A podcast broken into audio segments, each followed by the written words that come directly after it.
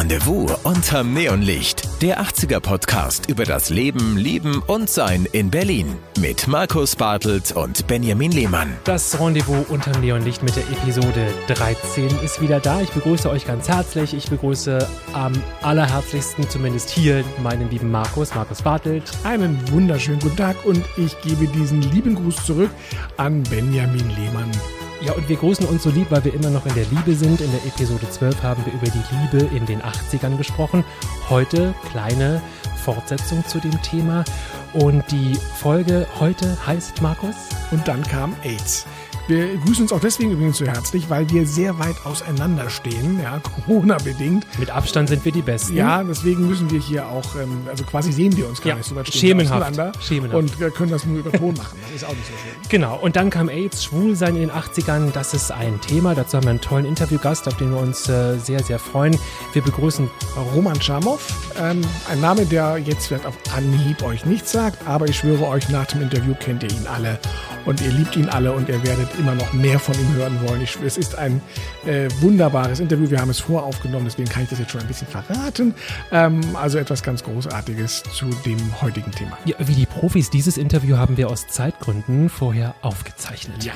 Wir wollen mit euch sprechen über die 80er Jahre, über die Liebe in den 80er Jahren, über schwule Liebe in den 80er Jahren. Äh, Wir sind immer in der Situation, ähm, dass ich da ja noch ganz klein war, dazu eigentlich gar nicht viel sagen kann, das eher im Rückblick betrachten kann und dann mit ein paar Aha-Effekten, ach so war das, so habe ich das, so haben die das gemeint, die Erwachsenen, ähm, weil ich eben Jahrgang 78 bin. Der Roman ist Jahrgang 68 und du Markus, du darfst es selber sagen, damit es nicht so despektierlich klingt. Ich bin Jahrgang 66. 66. Ein sehr guter Jahrgang. Ein sehr, sehr guter Jahrgang. Im Antrunk auch äh, wunderbar. Ja, und im Abgang sehr. Sehr. Vollmundig. Genau, ähm, Markus, also schwul sein und dann kam AIDS. Ähm, wir sagen das auch im Interview, das ist eine Zäsur, das ist ein Doppelpunkt, Absatz, neue Zeile, würde der Jurist im Diktat sagen. ähm, alles war anders und dann aber auch irgendwie doch nicht. Sag du doch mal selber, wenn diese Überschrift, die ja eine deutliche, eine harte Überschrift ist und dann kam AIDS, ähm, Du als junger Mann, frisch verliebt, wir haben über deine Liebe und deine Lieben gehört. Ähm, erzähl du mal. Na, ähm, tatsächlich, wir hatten das Thema in der letzten Folge ja angeschnitten, schon ein bisschen, dass wir sagten, oh, da, da war was und ähm, das hat uns durchaus verändert. Ähm, der, der Einbruch von, von HIV oder von AIDS, wie es ja dann auch erstmal genannt worden ist, kam über die Medien, kam von außen, war in den Zeitungen, war ähm, etwas, was uns nicht unbedingt betroffen hat und auch unsichtbar war und damit natürlich eine Verunsicherung ausgelöst hat auf der einen Seite. Auf der anderen Seite ähm, traf es uns als Generation oder ja, Anfang 20 oder mit 18 Jahren zu einem Zeitpunkt, wo es ähm, für uns selber in unseren sexuellen Erkundungen eigentlich losging. Das heißt, wir haben nicht großartig was vermisst. Also selbst wenn wir vielleicht dann schon mit 16 das erste Mal hatten, dann äh, ist das was anderes, wenn ich nach zwei Jahren mich auf einmal an Gummi gewöhnen muss oder an Kondome gewöhnen muss, als wenn ich schon äh, 15 Jahre lang freie Liebe und ähm, alles durcheinander hatte und jetzt auf einmal diese Einschränkung habe. Ausgelöst, und das haben wir auch in der letzten Folge besprochen, hat das durchaus Ängste, weil auf einmal Liebe und Tod, Lust und Tod sehr eng aneinander gerückt sind. Und ähm, das ist natürlich ein Thema, wenn du das, was eigentlich ja auch ja, fo- lebenserhalten fortpflanzen sein sollte irgendwann. Also ja, wenn das aber mit dem Tod bedroht ist, dann ähm, löst das, glaube ich, sehr starke Urängste in den Menschen aus und das war es auch tatsächlich. Der, Kannst du dich eine Frage, kannst Ja. du dich an das Thema Stichwort Verantwortung erinnern? Waren das eher die Mädels? War das die Jungs? Warst du da jetzt ganz persönlich auch, das ist völlig klar, dass den Gummi habe ich dabei und den benutze ich auch? Oder kannst du dich erinnern? Oder war die, das? die Umstellung war, dass man ja eigentlich deswegen keinen Gummi benutzen musste. Wir mussten ja über Verhütung nicht nachdenken, weil es in den 80ern, ich weiß nicht, wie es heute ist, aber für Mädels relativ einfach war, auch durch die Müttergeneration, dass sie relativ schnell die Pille bekommen haben. Und damit war das Thema Verhütung eigentlich weg und schon bei uns Jungs sowieso komplett aus dem Auge draußen, äh, aus, dem, aus dem Kopf draußen, aus den Augen.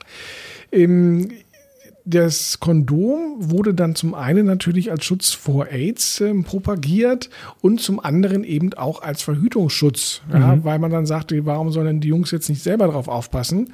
Und ähm, natürlich auch viele Mädchen und auch zunehmend dann, auch später in den 90ern, die Frauen gesagt haben, warum sollte ich mich mit Hormonen vollstopfen? Ähm, dann soll der Mann gefälligst jetzt das Gummi benutzen. Und natürlich gab es die Diskussion, ich spüre nichts mehr, ich fühle nichts mehr, das ist zu dick, das ist nicht echt und, und so weiter und so fort. Ähm, das ja, war, ist natürlich plumper Quatsch gewesen. Ähm, der spannende Punkt ist, dass du halt dazu ja immer zwei brauchst und wenn der eine nicht wollte, hat eben die andere gesagt, dann ist hier auch Schicht im Schacht, mein Lieber, ähm, weil eben ich mich schützen möchte. Also die Angst war tatsächlich da und es gab natürlich auch die Fälle, im Überschwang der Gefühle im Suff, der One-Night-Stand oder ähnliches, dass man dann nicht dran gedacht hat. Und hatte man dann Angst? Dann hatte man Angst, ja, tatsächlich. Und es gab also du auch, selber auch? Die, die, die, man musste dann zum HIV-Test natürlich gehen. Das war auch schon mal damals durchaus noch schambehaftet, ja, zum Arzt zu gehen und zu sagen, ich würde gerne oder zum Gesundheitsamt zu gehen. Und ähm, natürlich am Anfang war diese Krankheit äh, tödlich. Und äh, die ähm, Zeitungen waren auch voll mit vielen Prominenten dann irgendwann, die an dieser Krankheit gestorben sind. Zumindest zu einem, nicht gleich ganz am Anfang, werde ich gleich noch erzählen, sondern zu einem etwas späteren Zeitpunkt. Und ähm, eine HIV-Infektion war eigentlich ein ausgesprochenes Todesurteil.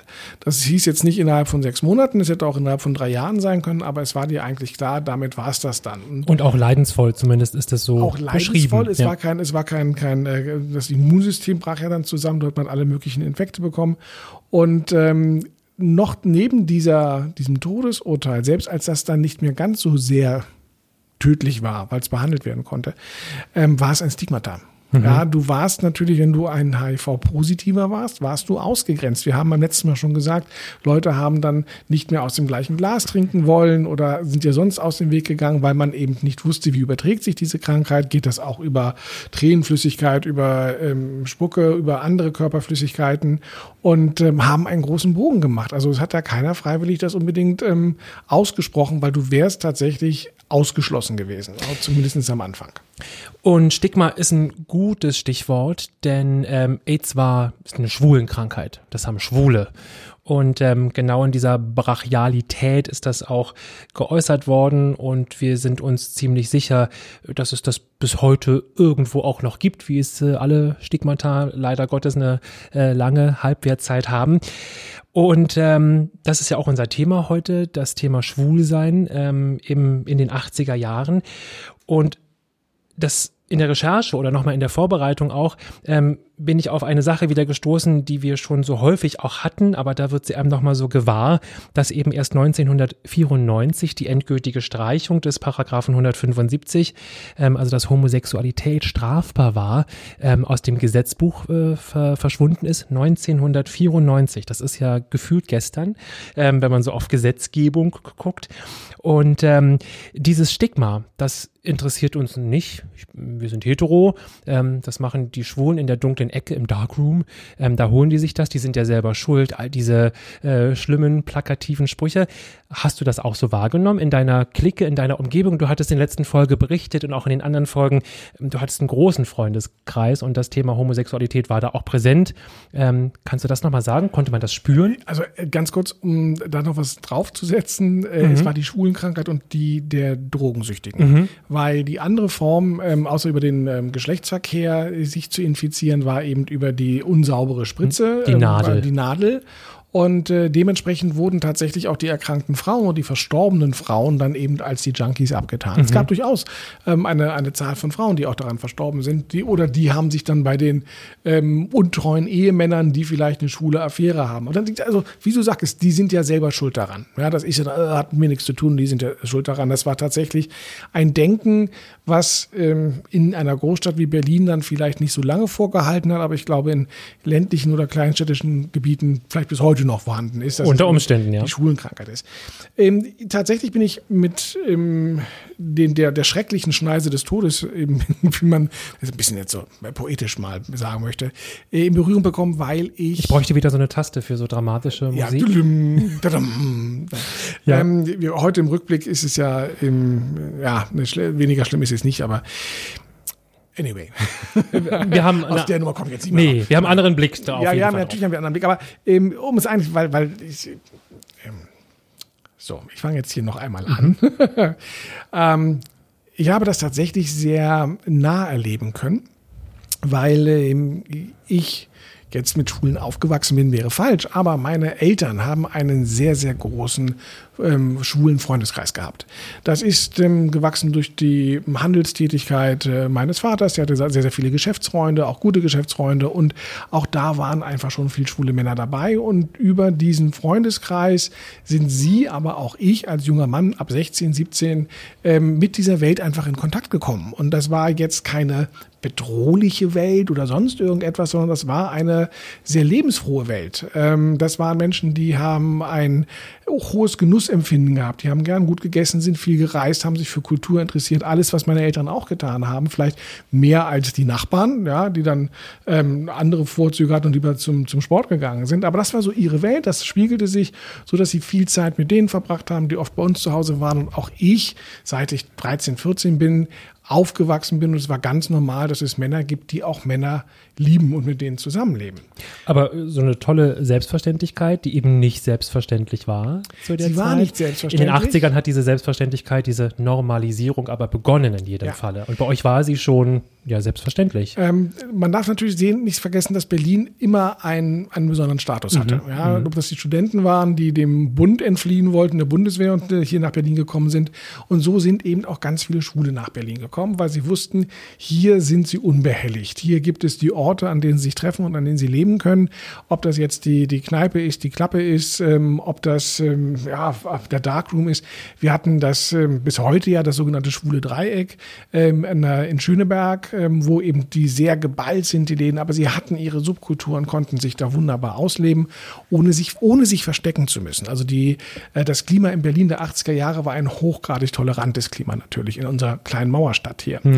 Ähm, meine Beobachtung damals war es schon, dass diese schwulen Geschäftsmänner, die auch alle durchaus 40, 50 Jahre alt waren, ähm, hier in Berlin sie selbst sein konnten und dann aber in ihrem Berufsleben oder außerhalb von Berlin doch ein sehr seriöses, nahezu hetero Auftreten gepflegt haben, weil es gesellschaftlich noch gar nicht angesehen war.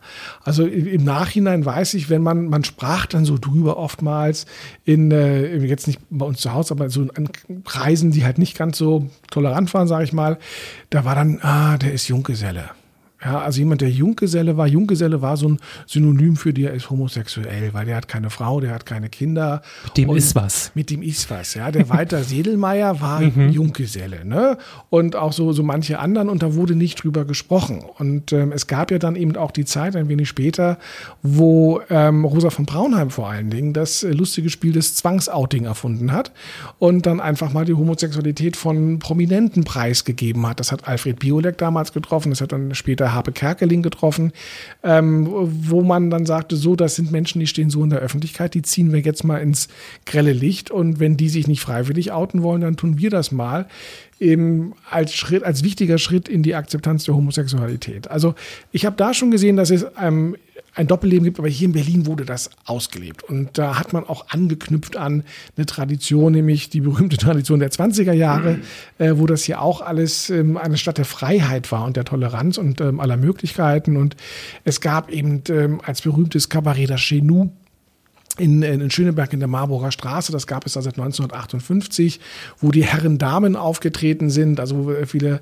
äh, Transvestiten waren, eine großartige Show gemacht haben. Das war immer gerammelt voll, da musste man den Tisch weit im Voraus bestellen. Ähm, wir hatten äh, den Tuntenball, ich war mehrmals mit meinen Eltern auf dem Tuntenball im ICC damals noch, ist ja auch so ein Relikt aus den 80ern, ähm, die, die bunt und prachtvoll waren und wo man getanzt hat, ähm, also wo das auch ein Öffnen nach außen getragen, ein öffentliches Leben dann war. Ähm, es gab Andreas Kneipe, sehr berühmt, ähm, wo man dann auch die Tickets für den Tuntenball gekauft hat, abgesehen davon. Also spätestens da musste man dann irgendwie reingehen und das äh, machen und holen. Es gab das äh, Schwutz relativ schnell. Also es gab viele, viele Dinge, wo man auch als junger oder ähm, ja, Mittelaltermann tatsächlich das, das Leben konnte, ohne dass man Angst haben musste, dass einem etwas passiert. Hast du äh, Tuntenball, der Begriff Tunte, würde man jetzt erstmal, haben wir als Jugendliche auch verwendet, wenn jemand eben irgendwie Weib mit weiblicher Attitude daherkam. Das ist eine Tunte. Also war schon nicht böse gemeint, aber war schon nicht so fein. Aber das hieß Tuntenball. Ähm, war man damals viel eben auch freier in dem Umgang. Die Entwicklung haben wir ohnehin. Wir haben darüber gesprochen. Ähm, man hat früher eben viel mehr Brüste und Nacktheit gesehen, glauben aber, wir würden heute viel freier leben. Ähm, das Bild der Frau, das sich richtig im Wandel befindet, ohne Frage. Und, und äh, Würdest du sagen, das war eben auch ein freierer Umgang damit, eine andere Selbstverständlichkeit als heute, wo wir ja, wenn wir jetzt rausgehen würden auf den Kudamm und fragen würden, schwul sein, ist das für sie das völlig normal, natürlich, also mit so einem Brustton der Überzeugung. Was hat sich da in dieser Selbstverständlichkeit bewegt? Ähm, wie gesagt, ich glaube, in Berlin hat sich war mehr selbstverständlich einfach möglich. Und ähm, du hast auch, auch ähm, mehr Kontakt gehabt. Also wenn ich mir auch angucke, du hast es das letzte Mal schon erwähnt, in der Gastronomie. Hm. Ja, ähm, oder vielleicht, vielleicht gab es sogar tatsächlich Orte oder Bereiche wie die Gastronomie, wie Köche oder wie Kellner. Die Kunstszene. Wo, Kunstszene, wo das akzeptierter war als vielleicht jetzt in, in anderen Bereichen. Ja, aber die, die Berührungsängste waren auch geringer. Natürlich hatten wir auf dem Schulhof auch so einen Begriff wie Schwuli, mhm. ja, als, als Schimpfwort, ähm, das bei mir natürlich irgendwie nicht als Schimpfwort funktioniert hat, äh, weil ich sagte, wieso, das sind doch, also ich kannte sie ja nur als ganz normale Menschen oder als, als super nette und liebenswerte Menschen. Warum sollte das ein Schimpfwort sein? Ja, aber ähm, das waren halt auch durchaus Unsicherheiten. Das war auch noch eine Unsicherheit. Ähm, damals äh, Jungens, die sich beim Begrüßen gegenseitig in den Arm genommen haben oder gedrückt haben. Also äh, das war ungewöhnlich oder sich vielleicht sogar noch mit, mit einem Küssen begrüßt haben. Also da wärst du ganz schnell wieder in dieses Bild reingekommen, wo die bürgerlichen Elternhäuser ein bisschen gezuckt hätten, wenn der Sohn auf einmal seinen, seinen besten Kumpel herzt. Dann hätten die wahrscheinlich gleich gesagt, wir müssen den zur Therapie schleppen, bevor da was Schlimmes passiert. Das kriegen wir weg. Also das, das, das ist ein, ein sehr ambivalentes Verhältnis letztendlich, was dann, was dann dort war. Ähm, ich glaube, einen, einen großen Durchbruch ähm, in dem Verständnis und der Akzeptanz ähm, hat noch was ganz anderes gegeben. Äh, und das ist La Cage voll. Und ich meine jetzt gar nicht unbedingt den Film, der zwar auch schon ein großer Erfolg war, aber wir hatten hier 1985 die Premiere am Theater des Westens, eine großartige Inszenierung, die deutsche Übersetzung von Helmut Baumann inszeniert und Helmut Baumann war auch in der Hauptrolle äh, zu sehen und äh, die führen uns ja in diesen Nachtclub und da war ganz viel schwul, aber auch dieser berühmte Song I am what I am, ich bin was ich bin und äh, hat dieses Selbstverständnis nach außen getragen. Und das Theater des Westens als Tempel der, der hohen der hohen Unterhaltungskultur ist natürlich voll gewesen, auch mit ganz, ganz vielen Leuten eben aus den Kleinstädten, die nach Berlin gereist sind, Theater des Westens Musical sehen und die vielleicht auch da das erste Mal in Kontakt gekommen sind und auch da äh, diesen Menschlichkeitsfaktor einfach kennengelernt haben. Also in den 80ern war da sehr viel, sehr positiv im Umbruch. Und dann kam AIDS, ja, genau. tatsächlich. Genau. Und dann, und da wollte ich jetzt eben nachfragen, hat sich genau diese Selbstverständlichkeit und du kannst das so wunderbar, ähm, weil das so nah war, ähm, deine Eltern, die diesen, diesen Freundeskreis auch hatten, was war damit? Wie akzeptiert, wie selbstverständlich war das? Er hat sich halbiert. Also äh, wir mhm. haben tatsächlich innerhalb von wenigen Jahren gut die Hälfte des schwulen Freundeskreises verloren, die an der Krankheit und den Folgekrankheiten äh, verstorben sind. Ich kann mich erinnern, wir hatten eine, ein Restaurant, wo meine Eltern, glaube ich, verständig waren. Ähm, das wurde von einem ähm, Schwulen geleitet. Ähm, das ist jetzt so lange her, ich glaube, ich kann den Namen dann nennen, Peter Jeinter. Das Restaurant war die Grille. Und äh, das war auch ein ganz enger Freund der Familie und ich habe da meinen 18. Geburtstag gefeiert. Und also wir waren wirklich, ähm, es wurde auch jedes Essen für uns gemacht und wir sind hinten durch die Küche reingekommen. Was, also wirklich sehr, sehr eng. Und ähm, der war einer, der sehr früh gestorben ist. Und ähm, da war das tatsächlich noch so ein, ein Tabuthema, dass das in dem Zeitungsbericht, weil die Tageszeitung haben darüber berichtet, die BZ hat darüber berichtet, hat gesagt, hier der Promi-Koch ist verstorben.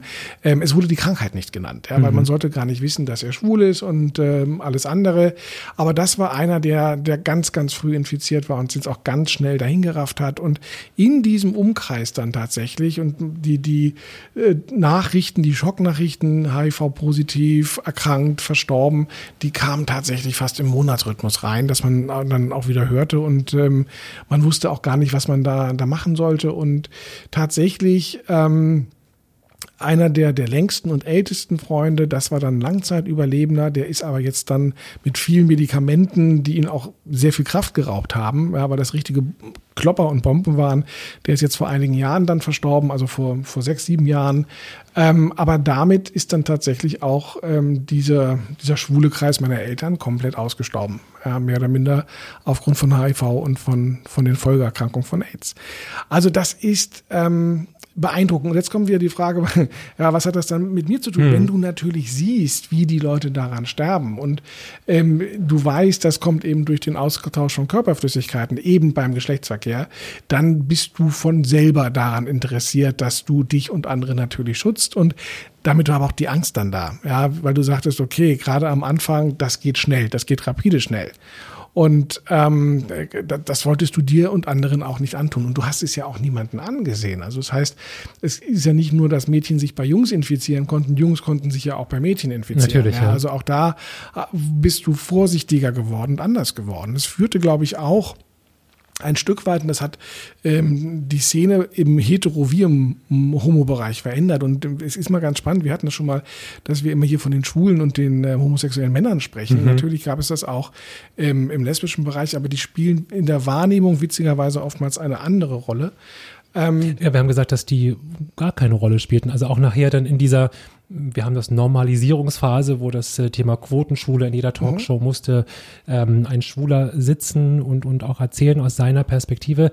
Ähm, die lesbische Liebe hat äh, nicht stattgefunden und das ja ganz, ganz lange nicht. Ne? Einige wenige. Also ich erinnere mich an Hella von Sinnen natürlich, ja. die daraus kein Hehl gemacht hat und nach außen gegangen ist, aber tatsächlich anteilsmäßig deutlich weniger. Mhm. Ja, was, was dazu kommt. Vielleicht, weil die, die Schwulen, die Tuntigen ja bunter sind und lauter sind und schriller sind und etwas mehr auffallen. Ich weiß es nicht. Ähm, aber ja, die, die Infektionsmöglichkeiten gab es in jede Richtung. Und ich glaube, ähm, AIDS hat vielleicht dann auch so einen Schwung an, äh, an Monogamie wieder befördert. Ja, also das Thema mit äh, jedes Wochenende mit einem anderen One-Night-Stand ins Bett, das hast du dir geklemmt. Weil äh, davor hattest du dann noch doch Manschetten gehabt. Du wusstest nichts über die Vorgeschichte der Person. Und äh, wenn du dann jemanden hattest, mit dem du zusammen warst und wusstest, mit wie vielen Menschen hatten die schon Sex, ja, und wie viel hatte ich schon, man hat sich so ein bisschen ausgetauscht, dann konnte man auch ein bisschen das Risiko anders und besser einschätzen. Also ähm, die, die Freiheit der 70er, über die wir letztes Mal gesprochen haben, dass anything goes und alles ist möglich, die ist ganz jäh ausgebremst worden. Ohne dass ich jetzt vom Gefühl retrospektiv sagen würde, dass wir das als riesigen Mangel oder Manko wahrgenommen hätten. Aber wir haben uns damit arrangiert. Mhm. Ja, Markus, vielen Dank für deine ganz persönlichen Eindrücke. Ähm, das ist AIDS ist bis heute ein Thema. Wir haben über 37 Millionen Infizierte weltweit. In Deutschland sind es ungefähr 90.000. Am 2. Dezember feiern wir Welt-AIDS-Tag. Und ähm, das ist ein Thema bis heute und auch das Thema, wir haben es in der letzten Folge auch kurz angesprochen, das Thema Verhütung. Und in der Vorbereitung, wir, wir versuchen ja immer möglichst breit zu gucken, haben wir abgefahrene, losgelöst von AIDS, aber abgefahrene Verhütungsmethoden gehört. Also der, der Fromms ist ja ein Ur-Berliner, eine jüdische Kaufmannsfamilie, hatte diesen erfunden und hatte damit eine echte Erfolgsgeschichte hingelegt, hat das hochtechnologisiert und industrialisiert, die Herstellung des Fromms, das ist nämlich die Familie Fromms. Aber ähm, und du, als ich dir erzählt hatte, ich bin auf Verhütungsmethoden gekommen, die Coca-Cola als Spülung, da sagtest du, ja, kannte ich. Also war, war tatsächlich kolportiert. Ja. Äh, ging auch bei uns rum, dass man sagte, im, im schlimmsten Fall mit Coca-Cola Nachspülen. Coca-Cola tötet alles. Ja. Es ähm, gab aber auch das, also das Gerücht, was ja, mh, hm, dass wenn du ein Stück Fleisch in Coca-Cola einlegst, dass sich das dann nach zwei, drei Tagen auflöst. Ja, das, das tut es wahrscheinlich wirklich wegen der Kohlensäure, glaube ich, aber. Wegen der Phosphorsäure, H3PO4. Sehr gut, aber ja. Gut. Also, ihr wisst, ich habe ja in Naturwissenschaften nie aufgepasst. Der Herr Lehmann ist dafür der Ansprechpartner. Absolut. Aber ähm, deswegen hat das vielleicht dann auch alle anderen Reste getötet. Ich weiß nicht, ob das jemand ausprobiert hat, wenn da draußen Hörerinnen sind, die sagen, ja, ich habe damit verhütet. Gerne Mail gerne, an uns. Ja. Gerne. Vielleicht erstmal privat. ja, aber man könnte mal drüber reden. Ja, das ist Natürlich gibt es die Kondome, die erste Zeit der, der Kondome aus Schafsdarm, die man mehrfach ähm, nutzen konnte. Ich weiß nicht, ob die dann auf der Wäscheleine aufgehangen wurden zum Trocknen. Ähm, das Bidet war die sogenannte Untendusche, da wo wir im Italienurlaub die Socken drin gewaschen haben, weil wir sonst nicht wussten, was wir damit machen sollen. Meine Tochter hat, als sie klein war, mal gesagt, das ist das Kinderwaschbecken. Auch sehr schön. Ja, fand sie mal einen tollen also, Service. Ähm, abgefahrene Sachen. Und wenn wir denn irgendwann mal wieder auch frei reisen können, dann gibt es ein Museum. Es gibt ja auch für alles immer ein Museum äh, in Berlin Lippenstiftmuseum. Warum soll es nicht ein Museum für die Verhütung geben? Die Geschichte der Verhütung, das gibt es in Wien. Und in der Recherche sind wir eben auf dieses Thema natürlich gestoßen. Aber für das Thema AIDS und ähm, sich vor AIDS schützen ist das Kondom natürlich das Mittel der Wahl. Wir sehen, dass diese ja, Berliner Freiheit, sage ich mal, die große Toleranz hier in dieser Stadt in den 80ern, ähm, dann auch weitere Entwicklung mit angestoßen hat. Also ähm, ich glaube, allen bekannt und bewusst ist noch Klaus Wowereit, ähm, der hier angetreten ist mit dem Satz, ähm, ich bin schwul und das ist gut so. Ähm, ein schwuler Bürgermeister wäre 20 Jahre vorher gar nicht vorstellbar gewesen. Ähm, wir haben, du hast es nochmal nachguckt, 1990 quasi als Ende des, der 80er Jahre den ersten schwulen Kuss unter Männern in der Lindenstraße gehabt. Also auch das zeigt, wie diese Akzeptanz dann in den Medien auf einmal ankam und immer breiter gestreut wurde. Und ähm, so sehen wir, dass in den letzten ja, 30, 35 Jahren sich da doch sehr, sehr viel getan hat. Ich glaube, ein ähm, ein, das, das Thema Outing ist heute vielleicht, ich weiß, weiß es nicht, kann es nicht sagen, wir müssten mal, äh, mal rumfragen, aber ich glaube, es ist ähm, für viele in der Familie immer noch ein Problem, aber es gibt genug Stellen, die einen da auffangen und genug Orte, wo man hingehen kann. Ich glaube, die Community, die Schwule ist auch wieder groß und stark genug geworden, ähm, um diese Menschen freudig ähm, aufzunehmen. Ja, und das ist, ähm, glaube ich, eben kein Sprint, dieses Thema, sondern ein Marathon. Es gibt weiterhin Branchen, ähm, fragen wir nachher sicherlich auch unseren Interviewgast, wo das immer noch problematisch ist. Gucken wir auf den Fußball, wo das eben nicht selbst, äh, selbstverständlich ja. ist. Äh, gucken wir in die Bundeswehr, wo das jetzt anfängt, äh, überhaupt Thema zu werden. Ähm, und ähm, ja, da fallen uns sicherlich noch ein paar mehr ein, wo diese Selbstverständlichkeit, die du schon in deinem Umfeld so wunderbar erleben konntest, ähm, so wie es sein soll, eben bis heute nicht angekommen ist.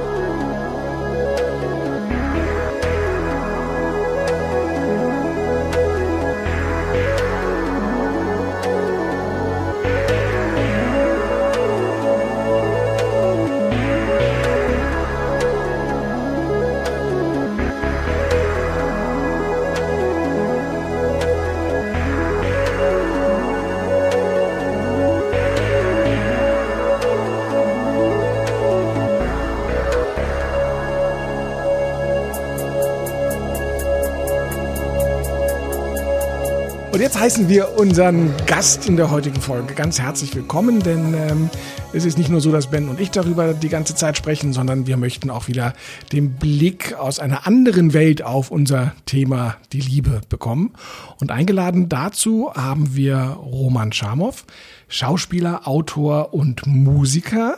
1968 geboren, also tatsächlich auch jemand, der in den 80ern jung war, so wie ich. Ben ist ja viel jünger, der ist ja da ein Kind gewesen, der kann ja gar nicht mitreden. Hier im Altherrenclub fühle ich mich aber ganz wohl. Ja, das, ja, das, ja, das ist, das ist ganz schön. Ja, so, früher gab es ja immer diesen Frühschoppen im Fernsehen, auch ja, ein Altherrenclub. Stimmt. Aber ich glaub, gut. Nein, aber ähm, Roman, sag am besten selbst was zu dir in einen, einigen kurzen Sätzen und äh, dann werden wir in das Thema Liebe einsteigen. Schön, das ist doch ein guter Start. also, äh, ja, hallo, Roman hier, Roman Schamow. Ich bin tatsächlich alt 68er, das stimmt. Ähm, und habe nicht so wahnsinnig lange nach meiner Passion suchen müssen. Denn äh, was das Schauspiel oder das Darstellen oder das irgendwie auf der Bühne sein oder auch, und das sind wieder ganz andere Geschichten, der Klassenclown zu sein, wo das herkommt, kann man uns vielleicht später nochmal unterhalten, weil es geht ja ums Thema Liebe. Ähm, das war relativ schnell klar, dass ich das will und habe dann aber trotzdem sehr viele Sachen ausprobiert, weil im Grunde genommen bin ich im, am Anfang meines Lebens eigentlich ein bildender Künstler gewesen, nur gab es da in meiner Familie gar keinen Blick dafür, weil ich habe irgendwann, wir sind aus Pankow, Niederschön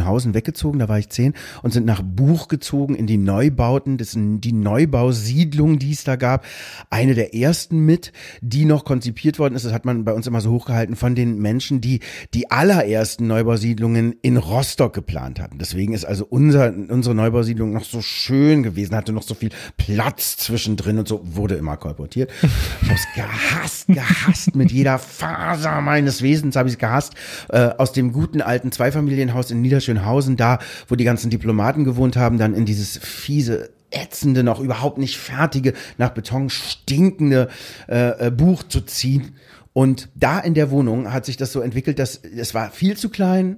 Ähm, ich habe mich da drin rumgedreht in dem Zimmer, wie wie habe ich das immer beschrieben, wie so eine ja wie so ein wie so ein äh, äh, äh Einsiedlerkrebs mit einer viel zu kleinen Muschel am Arsch.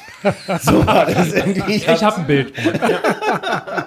und da ist es entstanden. Ich habe angefangen auf einmal so Materialien und so miteinander zu verbinden und Dinge an an an an Türen, an Wände äh, zu nageln, Sachen. Und auf einmal heute weiß ich, es war wirklich bildende Kunst. Ich habe äh, so, so Kunst an, an die Wand gemacht, habe gelötet, habe ge, also es war, und später meine erste Wohnung sahen, äh, das sah auch aus wie Kunstplätze. Das war ein Zimmer voller trockener Äste an den Wänden. Das sah aus wie in einem Wald, als würde man in eine Wohnung reingehen, die auf einmal ein Wald ist. Man hat mittendrin gestanden. Alles super strukturiert und aufgeräumt und so, aber im Grunde genommen wirklich Kunst, Kunsträume.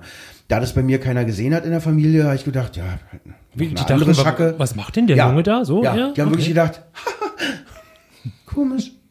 Also so. Irgendwie. Hat er, hat er nicht von mir. Nee, also so, genau, genau. Und äh, ja, deswegen bin ich dann weitergegangen noch äh, und habe Fotografie gemacht, habe äh, verschiedene Sachen ausprobiert und bin dann aber eben zu der alten Liebe, die auch immer wieder neu ist, Liebe, äh, zurückgekehrt, die das Schauspiel ist tatsächlich. Ähm, ähm, und äh, das ist ja etwas, wovon man vielleicht ein Bild hat, wenn man jung ist, äh, wie man sich vorstellt, ah, deswegen mache ich das oder so ist der Beruf. Und es ist alles immer wieder und auch aufs Neue gerne völlig falsch und völlig anders. Also, ja, wie, wie mit der Liebe grundsätzlich. Ja, genau, ja. genau. Aber du hast schon gerade so, so, so Sachen gesagt wie, wie Wohnung und ähnliches. Da hat es ja bei mir geklingelt, weil zwar ist das ein Podcast über Jungsein in Westberlin in den 80er Jahren, aber ja, wir haben am Samstag 30 Jahre Deutsche Einheit. Wir möchten ja ganz gerne auch den Ostblick haben. Und du bist in Ostberlin aufgewachsen, ja, mhm. Buch. Und ähm, es gibt ja so Klischees. Ja, ähm, und eins dieser vielen Klischees, die es ja gibt, ist. Die sind ja immer wahr. Ja, haben ein Fünkchen, ein Körnchen Wahrheit haben sie. Aber eins dieser vielen Klischees ist ja, äh, die, die Ossis sind ja viel freizügiger. Ja, das heißt, ihr seid, glaube ich, auch noch in den 80ern bis heute hüpft ihr nackt durch die Dünen und ähm, Ja, da kriegen wir sehr oft Schwierigkeiten heutzutage. ja, auch in Berlin, in Mitte. Nee, in Mitte auch. Auch in Mitte. In Mitte ja, ja. sind wenig Dünen, aber trotzdem sind wir da immer nackt. Aber diese, dieses Thema der, der Freizügigkeit, wir hatten das 70er Jahre freie Liebe ja auch noch ganz stark, das, das wird ja dem, dem Ossi immer nachgesagt. Hast du die Erfahrung auch gemacht, dass, dass, dass ihr freizügiger aufgewachsen seid oder freizügiger mit euren Emotionen, mit euren Gefühlen umgegangen, umgehen konntet, vielleicht? Da tauchen wir ja gleich sofort in etwas ein, was in meinem Leben und auch in meinem Ausdruck immer mehr und immer wieder eine große Rolle spielt. Und zwar, dass es letztendlich, wenn man tatsächlich in die Tiefe geht, niemals ähm, etwas Verallgemeinerndes geben kann. Denn ganz speziell meine subjektive Erfahrung ist tatsächlich das Gegenteil. Das liegt aber an meiner Familiengeschichte, weil ich aus einer jüdischen Familie komme, also zumindest mütterlicherseits, und die haben es gerade irgendwie noch mit raushängender Zunge und eigentlich auch vor allen Dingen nicht vollständig geschafft, in der DDR zu landen nach dem Krieg. Und es hieß, wir sind, also ich bin groß geworden unter einer Glocke von Gott sei Dank bringt man uns nicht mehr um für das, was wir sind. Das heißt also, man hat permanent die Luft angehalten.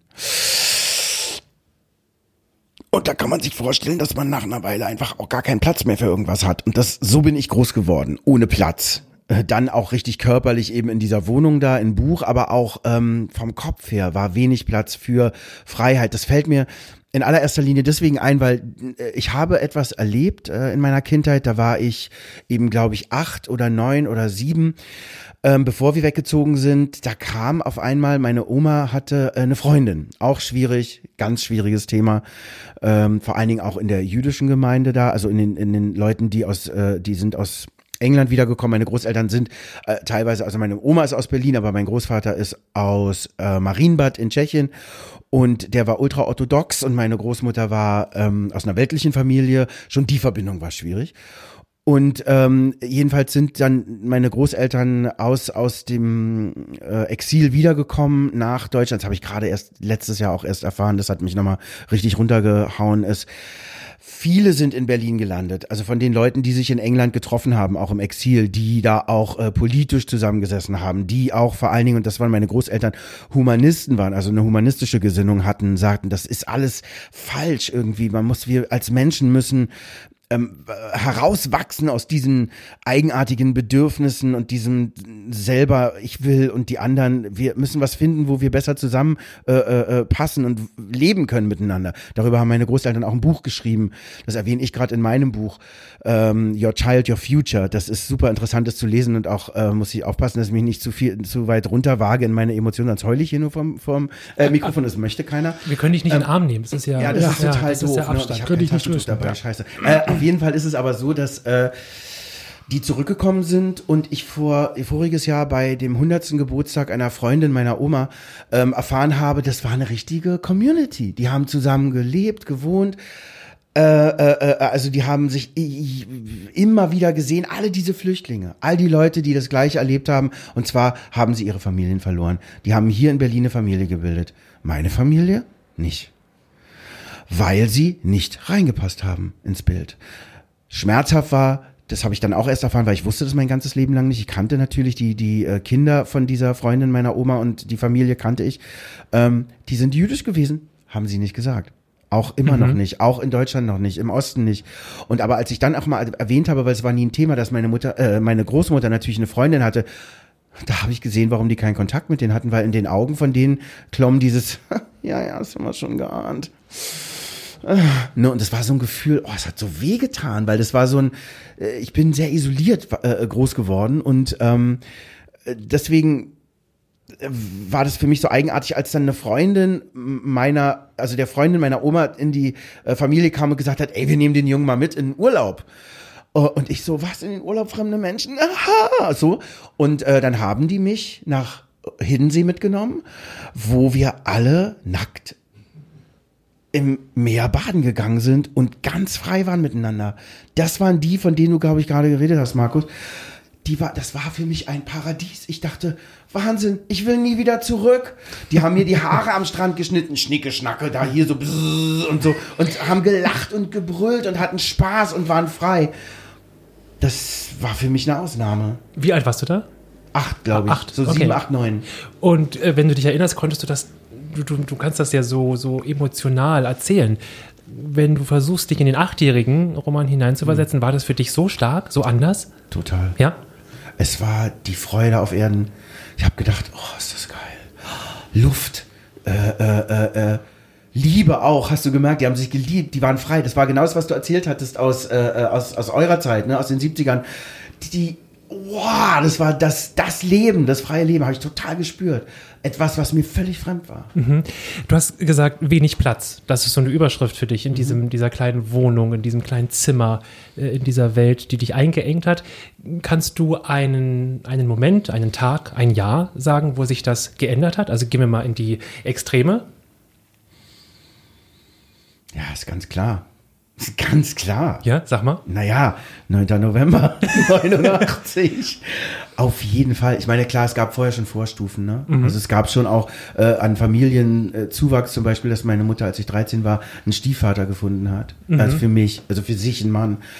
Und das war schon ein Riesenstück mehr Freiheit. Wahnsinn, das war total gut. Und, Weil ähm, du sie los warst, ja. im Sinne von, ich Ja. muss mich nicht mehr so kümmern, sie hat jetzt weil ich jemanden? nicht mehr im Fokus stand. Mhm. Weil ich sozusagen nicht mehr der war, der sich für alles verantwortlich gefühlt hat. So, es war ganz toll. Das war das Erste. Und dann kam daraus heraus dann auch neue Freunde. Habe ich in der, bei der DEFA äh, einen Film gedreht, habe eine Freundin kennengelernt. Die Freundin hatte einen riesen Freundeskreis von Künstlerkindern, Schauspielerkindern, mit denen ich bis heute befreundet bin. Ähm, da kam eine Riesenfreiheit. Am Maxim Gorki Theater gearbeitet. Überhaupt Kunst, Bühne.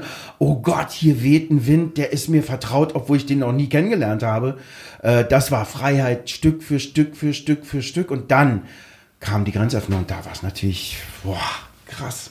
Ist ein Riesenpanzer abgeplatzt. Aber wusste man zu dem Zeitpunkt, dass das ist jetzt so, jetzt ist dieser Panzer weg oder Nee. war nicht eher das Gefühl, boah, was kommt denn jetzt? Absolut. Das war wie, also ganz ehrlich war das, Also weil So wie man äh, es heute- wenig Platz kann ja ein Problem sein, aber Ja. Weite und Alter, sich verlieren in Horror. Weite kann ja noch schlimmer sein unter Horror. Auf einmal merkst du, und es geht auch immer weiter, ehrlich gesagt. Also in der Entwicklung im Leben, ja, wenn immer du in, in, in dir suchst oder an dir arbeitest, in dir wächst und Sachen, die du auf einmal in dein Bewusstsein bekommst, die alt waren, die alte, ähm, alte Muster sind, die du immer so gemacht hast. War immer so. Und du merkst, aber ich wollte das gar nicht. Das kannst du eben erst, wenn dir bewusst geworden ist, so mache ich das. Nee, möchte ich nicht. Und dann lässt du so Sachen gehen und dann entsteht eine Leere in dir und das macht Angst in allererster Linie mal.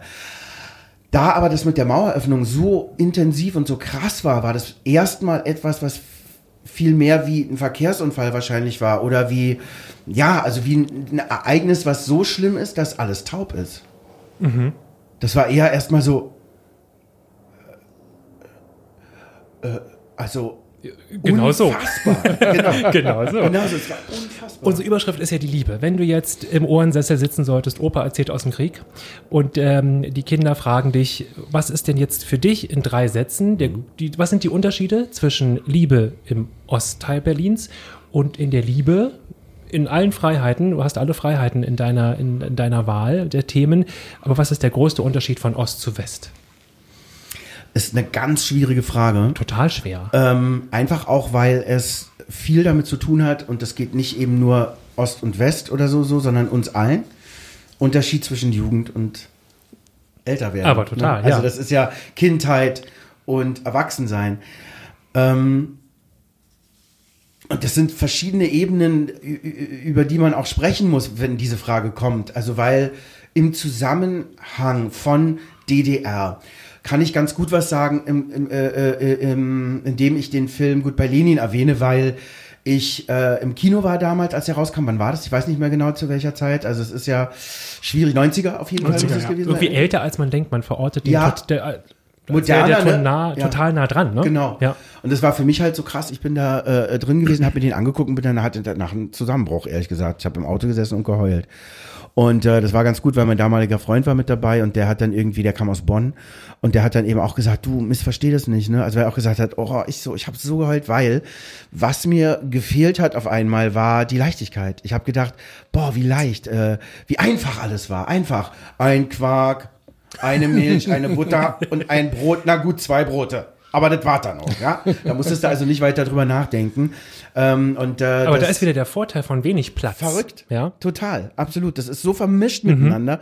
Und dann hat aber er zu mir auch gesagt, eben, mach nicht den Fehler, das an, an die DDR zu hängen, ähm, weil es eben tatsächlich auch etwas von Großwerden ist, von, äh, ja, die Alten machen da, ist mir ja, die können sagen, oh, guck mal, ein Tier, ist süß, mal streicheln und so. Ne? Also das ist irgendwie äh, vorbei natürlich, wenn du anfängst, selber Verantwortung zu übernehmen.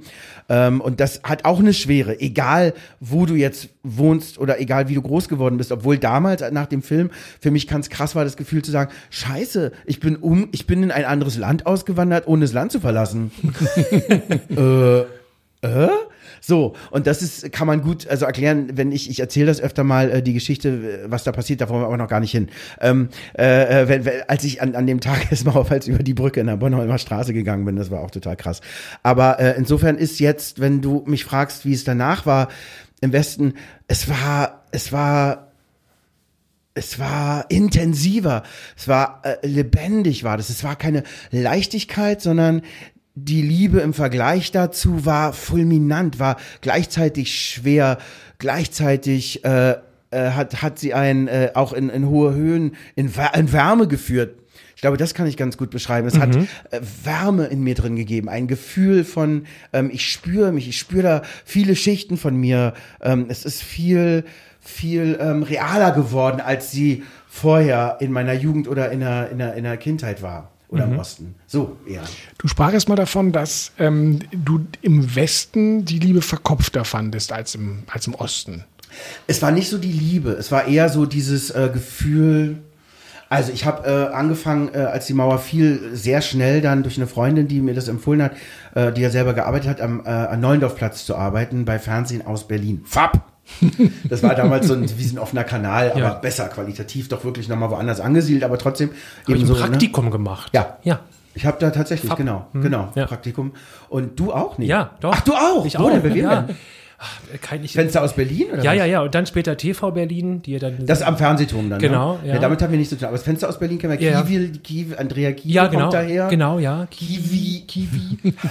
so, und äh, genau, die ähm, äh, war da, mit denen hatte ich gar keinen, äh, zu denen hatte ich gar keinen Bezug. Das war eher, um, bei, bei Manuel Werner war das und, Ach, und Manuel Werner kann ich auch noch. Ja. Das Essen immer, der das mal über durchgefressen genau, hat genau. und so. Ja. Arsene Wendy, glaube ich, Ja, hieß das genau. Sendung.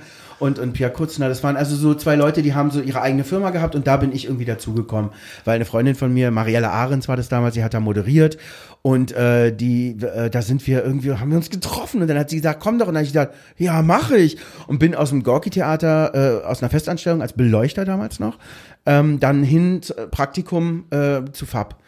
Und Manuel und ja, vor allen Dingen Manuel, glaube ich, war sehr oder ist sehr angesiedelt in der ganzen Kunstszene.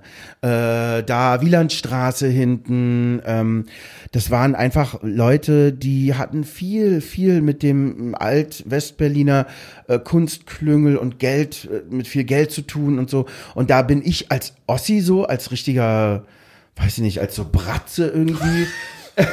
so in Lange diese, nicht gehört. In diese Kreise, ne? Bratze. Ich habe nicht Kackbratze. Nein. Das kann man nämlich auch sagen. Nee, aber äh, bin ich auf einmal in diese Welt so reingeschmissen worden und habe so gedacht, hab da gestanden, auch auf Ausstellungseröffnung und hab so gedacht mal, also sie sprechen Deutsch. Aber die Worte verstehe ich. Also ich verstehe, die sagen was. Aber ich habe nicht verstanden, worum es da ging. Null. Also gar nicht. Irgendwie, da gab es überhaupt keine synaptische Anbindung in mir drin weil ich glaube, dass das eher, eher, das hatte eben viel mit Status zu tun, mit, ja, das finde ich auch hm, interessant. Nein, das kann ich mir. Wirklich findest du, ja, finde ich. Hm. Und ich stand da und dachte, ich verstehe das nicht. Ich glaube, ich nehme mir noch ein Stühlchen vom Buffet, so irgendwie und Teuerste. was. Also, das war wirklich einfach eine ganz andere Ebene. Und ich war natürlich auch noch viel zu jung, hatte gar keine Erfahrung mit dem Ganzen. Und ähm, da war äh, um die Liebe. Hm, also, ich glaube, hm, wenn man Liebe vielleicht gesellschaftlich auch sehen kann, als dass Bedingungen vielleicht dran gebunden sind oder eben gerade ein Status oder oder oder oder oder, dann gab es da für mich jedenfalls wahrnehmbarer im Westen viel mehr, was du schon gesagt hattest, natürlich auch richtigerweise viel mehr Gedanken im Vergleich zu jemandem wie mir, der im Osten nur sein intuitives Oh, ne, also dieses Kindsein hatte, so was eher, also emotional frage ich mich heute auch. Klar, es war eher emotional, aber äh, es hat äh, der Horizont hat auch ein bisschen gefehlt, das muss man auch sagen, auch wenn es jetzt peinlich ist. Aber äh, das, ich hatte keine Ahnung. Da musste ich immer, deswegen musste ich so lachen bei diesem Filmtitel von von Mr. Bean. Da gibt's ja auch schon zwei, wo er so eine Art James Bond ist, äh, Johnny English oder so heißt der. Ne? Er kam, er sah. Er hatte keine Ahnung. Und das finde ich so, das war ich auch einfach so, ja, oh, hä? Also so irgendwie. Und das war eher für mich das ähm, mh, unangenehme Gefühl, auch weil ich damit umgehen musste. Das aber viel später ist immer noch ein Thema in, in, in mir, kein Selbstbewusstsein zu haben. Also erstmal aus dieser Situation zu kommen, eben aus einer Familie, die komplett zerschnetzelt und zer, ne, also komplett umgebracht worden ist fast, ähm, wo, wo ja schon nichts übrig bleibt von einem oh, wow, du hast Wurzeln, du hast, du wirst genährt und so. Und dann noch aus einem Staat wie aus der DDR zu kommen, der ja äh, für, für Menschen, die äh, in den, in, im anderen Teil Deutschlands groß geworden sind, auch, und ich verstehe das schon, auch so ein Ding war, wo man geguckt hat und sagt, oh, naja, die ganzen Proleten da, Wahnsinn, die sind alle eingesperrt gewesen, wie doof. Toll ist, dass heutzutage, finde ich, du selber auch für dich gucken kannst und überprüfen kannst, wie hat sich das angefühlt für die andere Seite, weil ich muss ja nur mal an Nordkorea denken. Und die Filmaufnahmen, die ich da sehe, manchmal, die da heimlich rausgeschmult wurden, oh, da überläuft's mich eiskalt, weil ich denke, ja, das kommt mir irgendwie bekannt vor. Und es ist natürlich äh, verrückt, wenn du so denkst, ähm, wie war das von außen wahrzunehmen, wie haben wir das von innen wahrgenommen? Das ist natürlich ein Riesenunterschied, weil ich habe 2016 in der Türkei gearbeitet und da bin ich mir das erste Mal wie ein Wessi vorgekommen. Weil ich war von Leuten umgeben, wo nicht klar war, ob die ein Visum kriegen, ob die ausreisen dürfen. Das Geld war viel weniger wert. Es war irre. Es war ein ganz krasses Gefühl für mich. Das geht schon sehr tief, so Sachen. Ja, auch diese Unterschiede. Und das bleibt auch lange. Es braucht Zeit, ehe man da ähm, sich über Sachen klar wird und ehe man vielleicht auch den Ansatzpunkt also verändern kann, den eigenen vielleicht Blickwinkel verändern kann. Ist denn dann dieses berufliche Wessi High Society Umfeld, ist das geblieben oder musstest du da auch wieder für dich als, als Person auch wieder raus? Also war in dieser Nachwendezeit dann auch durchaus der Osten und die alte Clique, wenn es sie gab. Ähm, wie hat das, wie hat das zusammengefunden? Nicht. Vielen Dank. Das ist eine ganz spannende Wortsätze, ja. ja. Da will ich ganz, ganz kurz noch reinhaken, weil ähm, auch das hatten wir ja im Vorfeld so ein bisschen besprochen gehabt, eben, als die Mauer fiel, ich kann mich ja gut dran erinnern, ähm, es gab bei den, den Westberlinern, bei den Wessis eben die doch sehr begehrenswerte Ostfrau, die, die tougher war, die irgendwie stärker war, die nicht auf den Mund gefallen war, die nicht zu einem Ja und Arm gesagt hat, ähm, wo es mehr Reibungspunkte gab und die dadurch eine sehr hohe Attraktivität hatte. Ähm, und ähm, auf der anderen Seite habe ich auch gemerkt, dass viele Mädchen, Mädels aus, dem, aus Ostberlin sich dann gerne den Westjungen gesucht haben, weil der die Weltläufigkeit oder vielleicht auch das Geld mitgebracht hat. Ähm, war das, also du hast ja damals auch eine Freundin gehabt. Ja, mittlerweile haben wir schon gehört, hast du einen Mann. Was? Wie? Und Ja. ähm, aber äh, Subtext. hast du hast du das in ähm, in deinem Umfeld, in deinem Bekanntenkreis auch gesehen, mitbekommen, dass auf einmal äh, dieser dieser Westmann mit seinem Status ähm, emporgehoben ist ins weiß ich wo unendliche? Das ist interessant, weil da kann ich euch beiden natürlich antworten. Die habe ich schon geantwortet. Und äh, für, deine, für deine Antwort, Markus, ist es letztendlich äh, genau dasselbe Wort, weil nein, weil ich hatte wenig mit den Leuten zu tun, mit denen ich vorher zu tun hatte. Es hat sich wirklich also radikal erstmal irgendwie verändert, das ganze Umfeld. Neue Leute sind dazugekommen. Äh, es, trotzdem gab es immer wieder Kontakt und so. Aber ich habe wenig von dem mitbekommen, wie es sich tatsächlich dann im Osten für Menschen, die da auch weiter geblieben sind und gelebt haben und an ihren Lebensumständen wenig verändert haben. Ähm, ich habe wenig davon mitbekommen, wie sich das entwickelt hat. Ich habe nur mitbekommen, äh, dass das so ist, auch durch einen Beitrag eben, den ich von Pierre gerade nochmal bekommen habe, über die Wabe, wo ich, äh, das ist ein Veranstaltungsort im Osten, der immer noch existiert, der für mich ähm, eben auch so ambivalente Emotionen hervorruft, weil auf der einen Seite gehe ich da hinten in die Garderobe, wenn ich da auftrete und denke, oh, oh, oh, da hat sich wirklich gar nichts verändert. Es riecht Auch hier man- noch so, Ja, es riecht genauso, Ja, genau. absolut richtig. Ja. Und dann denkst du auch auf der Toilette, denkst du, äh, ah, ah, nein, nicht wieder zurückschrumpfen, nein, nein, du bist alt, du bist nicht mehr jung, bitte, bitte hört auf, so. Und auf der anderen Seite natürlich sowas Nostalgisches, wo du äh, so denkst, Ach, oh Gott, hier in der Mitte habe ich da irgendwie rumgetanzt und so wie lustig. Und da gab es eben für MTV einen Beitrag, fünf Minuten. Und äh, der wurde, da war, bin ich dann auch zu sehen, auch mit Mariella zusammen, lustigerweise. Mm, Und da wird es genauso thematisiert, wie du es gesagt hast damals in den 90ern. Dass eben äh, die, und, und, und äh, grundsätzlich kann ich das total emotional voll nachvollziehen, wie diese beiden Pärchen erstmal auf den Augen, also, also erst den, äh, auf den ersten äh, Blick zusammenpassen könnten. Weil es ist schon so. Also es ist tatsächlich so, dass ähm, die, die, die Frau im Osten und auch da ist es nicht grundsätzlich so, aber der Stellenwert war natürlich äh, ein anderer, dass sie, die Kinder kamen schneller äh, in, in, ein, in eine Krippe oder in den Kindergarten und sie war schnell wieder mitten im Gefüge drin von Arbeiten und machen, oft eben dann auch machen müssen. Wie gesagt, da kommen wir wieder, ne, also zu verallgemeinern ist immer schwierig so. Immer. Aber ähm, ich kenne das ja auch von mir und von uns damals, auch mit meiner Freundin. Wenn wir beim Ausgehen Leute getroffen haben, die aus dem Westen waren, war das schon so ein, oh, krass, hi, na? Das hatte eher schon so ein Ding von, man schleicht sich mal ran und stellt sich mal vor und vor allen Dingen so ein Gefühl von, oh Gott, und wir armen Vollidioten hocken halt hier und können nicht raus. Ich glaube, das war eher das Gefühl. Dann mit diesen großen Alumünzenhaufen überall auf den Tischen, weil keiner mehr was damit anfangen konnte. Zwangsumtausch 25. Da gab es auch einen Song, der war ganz toll. Äh, äh, Lilly Berlin. Komm doch mal nach Ostberlin. Wahnsinn. Und so. Ne, also es ist ganz toll. Und ähm, das war ein schreckliches Gefühl, ehrlich gesagt, wenn ich mich zurückerinnere, zum Beispiel Leute kennenzulernen, wo man merkt, oh, das funktioniert gut, da hat man sich was zu sagen. Und dann geht man zum Tränenpalast da, ne, also da an der Friedrichstraße und sagt so, tschüss, tschüss. Und dann gehen die so los und gehen durch die Türen.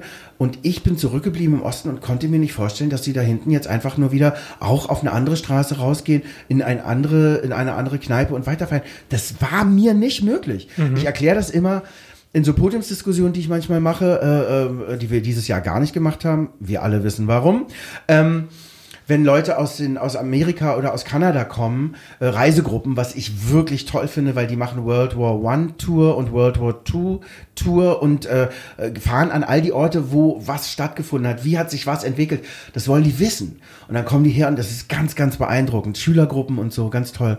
Und da erzähle ich das eben immer, äh, zum Beispiel, dass für mich Westberlin und der Westen war wie für uns alle der Mond.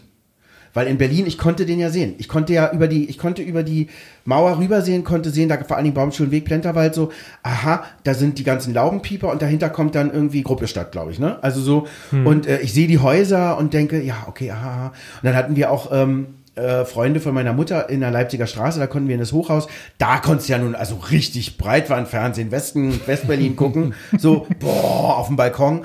Ich habe Leute in den Straßen laufen sehen, ich habe Werbeplakate gesehen, Autos, ich konnte mir das alles angucken und es war wie der Mond.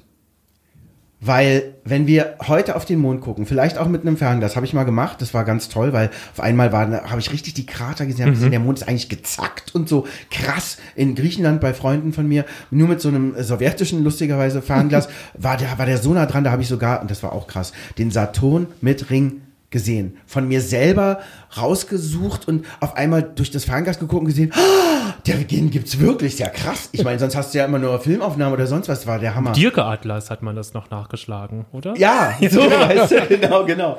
Das war also so, war irre, den zu sehen und trotzdem, man weiß nicht so genau, gibt's den wirklich oder gibt's den nicht, weil du weißt, du wirst da nie hinkommen. Niemals. Keine Chance. Die Generation jetzt nach uns, wir sind ja schon alte Säcke, also wir zwei, Markus, ne, du ja nicht. Ja. Und äh, äh, wir wissen, wir werden auf dem, wir werden nie unseren Fuß auf den Mond setzen. Jedenfalls davon gehen wir aus. Davon gehen wir aus. Und das war genau das mit Westberlin oder im Westen. Für mich war klar, nie werde ich das sehen. Deswegen war das für mich komplett unwirklich. Das kann es gar nicht geben. So war das Gefühl. Und äh, das war natürlich krass dann. Also das kam noch dazu an dem Tag, als dann die Grenze aufging, da tatsächlich mal drüben zu stehen und zu denken, das ist jetzt nicht wahr. Das verändert sich gleich alles wieder. Noch Computeranimation, hallo und so. Weißt also so. Aber äh, das war, das war irre. Und, und, und deswegen kann ich nachvollziehen, weil mein Blick genauso auf die Westler ging, die wir getroffen haben. Ich dachte, wow, cool. Naja, macht ja nichts. Weißt du, so kein Ja. Wert für sich selber möchte man irgendwie gerne haben, findet man interessant. Dass die Frauen das natürlich interessanter fanden als ihre blöden Ostproletten, das kann man sich auch vorstellen. um mal zu verallgemeinern, mit Lust. Ja. ne? Ja, ja, ja. So, Wir machen Ja. es nur mit Lust hier, die Verallgemeinerung. genau. genau. Ja. Wie hat sich denn ähm, dein persönliches Liebesleben dann weiterentwickelt mit dem Mauerfall? Oder nach dem Mauerfall? Ja, das war ganz rum. krass, ehrlich gesagt auch. Also äh, nach, also auch während des Mauerfalls, weil wir waren, na, also nicht während, aber in dem Jahr, weil wir haben 1990 war das erste gemeinsame Silvester. Ne? Da haben ja alle versucht, es irgendwie auf die eine oder andere Art voll knallen zu lassen und so. Also wirklich krass. Das war krass, die Geschichte. Äh. Und äh, äh, ich, meine Freundin, ich war, ich habe die kennengelernt, da war ich 13, sie war 16, auch krass. Ne? Stell dir mal vor, ein 13-Jähriger und eine 16-Jährige. Hä? Irgendwie auch nicht nachvollziehbar, aber hat schon gepasst so. Und wir waren dann äh, äh, äh, 13 Jahre zusammen auch. Also das ist schon in der Zeit, wo alle alles ausprobieren, ne, hatte ich Wollte ich eine grad feste sagen, ja. Freundin. Wie verheiratet war das, echt, das war total krass. Und ähm, in der Zeit war es wieder dann so wenig Platz. wieder so wenig Platz, absolut. Ja. Das passt genau ins Ein, System. ein roter Also- Faden. Das Ja. zieht sich aber durch. Total. Ja. Ist wirklich so, bis heute. Ah, ich muss jetzt nach Hause. ähm, ähm, es ist, äh, wir haben 1990 mit einem ganz alten äh, Kameraden, Freund irgendwie gefeiert. Der hatte Bekannte im Westen. Und zu denen sind wir gegangen. Und dann äh, war das äh, schon irgendwie alles fremd und eigenartig. Und dann wurde beschlossen, jetzt die Mädels hocken in der Küche. Während mal jetzt die Ostmänner und der eine Westmann, der da war, glaube ich, oder so, schön ins andere Zimmer gehen und uns mal was angucken, was wir im Osten ja nie sehen konnten. Ich jedenfalls nicht. Pornofilme. haben wir dann da gesessen und dann haben wir die Pornofilme und ich kann mich an diese Filme kann ich mich überhaupt nicht mehr erinnern. Ich dachte, oh, krass, oh, ah. und dann ging schon die Tür auf und meine Freundin kam reingestürzt und brüllte und schrie, wie kannst du, reich ich dir ne? Und so, dieses Ganze, ich dachte, oh nein, bitte mach das aus. Wo ist der Schalter, wo ist die Es, es, Fernbedienung? ist, es gab keine Pornofilme. nicht für mich erreichbare Hefte, ja. Bei Mitschülern so, wo man mal reingucken Ja. Darüber habe ich auch erfahren, wo tatsächlich, äh, wie sich auch die Genitalien der Frau äh, gestalten. Weil ich mich früher in Filmen mal gefragt habe, äh, wieso? Ich habe immer gedacht, die, die ist hier vorne, da wo der, da wo der Schambereich, wo das Schama ist, habe ich gedacht, ist der Eingang zur Frau. Und dann habe ich bei Filmen immer gedacht, was machen die denn da so von? Verstehe ich nicht. Ich habe ein ähnliches verstehe ich nicht, weil nämlich ähm, wir haben vor, vorhin in der Folge zuvor über Eis am Stiel gesprochen, so als erste äh, Wahrnehmung von Du, äh, komm du mir noch mal mit meinem Ranking an. Ja, Entschuldigung. Oh ähm, Ich weiß nicht, worüber sie reden, aber ja. Ja, hörst du, hörst du, hörst du nochmal. Und ähm, aber wir haben bei meinem Großvater, Gott hab ihn selig, ähm, eine Pornokassette gefunden und zwar mit Peter Steiner. Und für mich war, ich glaube, ich war so, also so ein bayerischer Volksschauspieler ist es. Und ich habe gedacht, dabei musst bayerisch reden. Oh nein! Ja, ja. Und das war, ich weiß, ich war so elf oder so. Und wir haben die tatsächlich bei Opa gefunden in einer Kiste Betamax, auch wie die Eis am Stiel folgen. ja, ja, Genau, so, so, so, so können wir drei nicht anheben Ja, im genau, Videorekorder genau. so Ja. ungefähr. Und ich dachte eine ganze Weile, okay, wenn also, äh, Dann? wenn, wenn du Sex machst, du musst bayerisch reden. Das geht gar nicht anders. Und dann hast du geguckt, ob es einen Volkshochschulkurs im Bayerisch gibt, oder? ja, mein, mein Großvater kommt ja aus, aus Franken, also das war mir ziemlich das, original bei dir Das, ist, das, das geht ganz gut. Wenn du das machst, dann musst du halt so reden. Oh, war ja sehr krass. Ja. Wie lustig. Ja, das ist Oder? ähnlich, ähnlich absurd, ne? Ähnlich absurd, ja, das ist, genau, Kategorie absurd. Das ist ja toll. Na, da haben wir mal geguckt und haben halt so Sachen gesehen, aber Filme, ach Quatsch, überhaupt nicht, keine Chance. Und äh, da war das eben so, ja, es war Horror, der Abend.